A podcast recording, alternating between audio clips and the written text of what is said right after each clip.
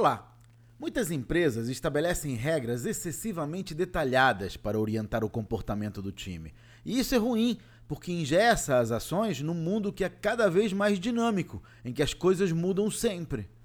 Para evitar esse problema, preocupe-se mais em transmitir objetivos e resultados esperados do que em detalhar a forma como eles devem ser alcançados. Em vez de dizer como segurar o lápis ou com que mão, diga apenas que tipo de letra quer. Isso permite que um canhoto escreva de forma diferente de um destro, mas chegue a resultados semelhantes.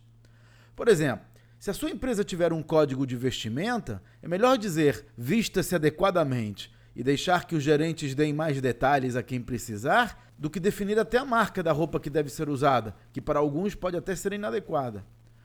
Para mais dicas sobre negócios, inscreva-se no meu site claudionazajon.com.br. Até a próxima!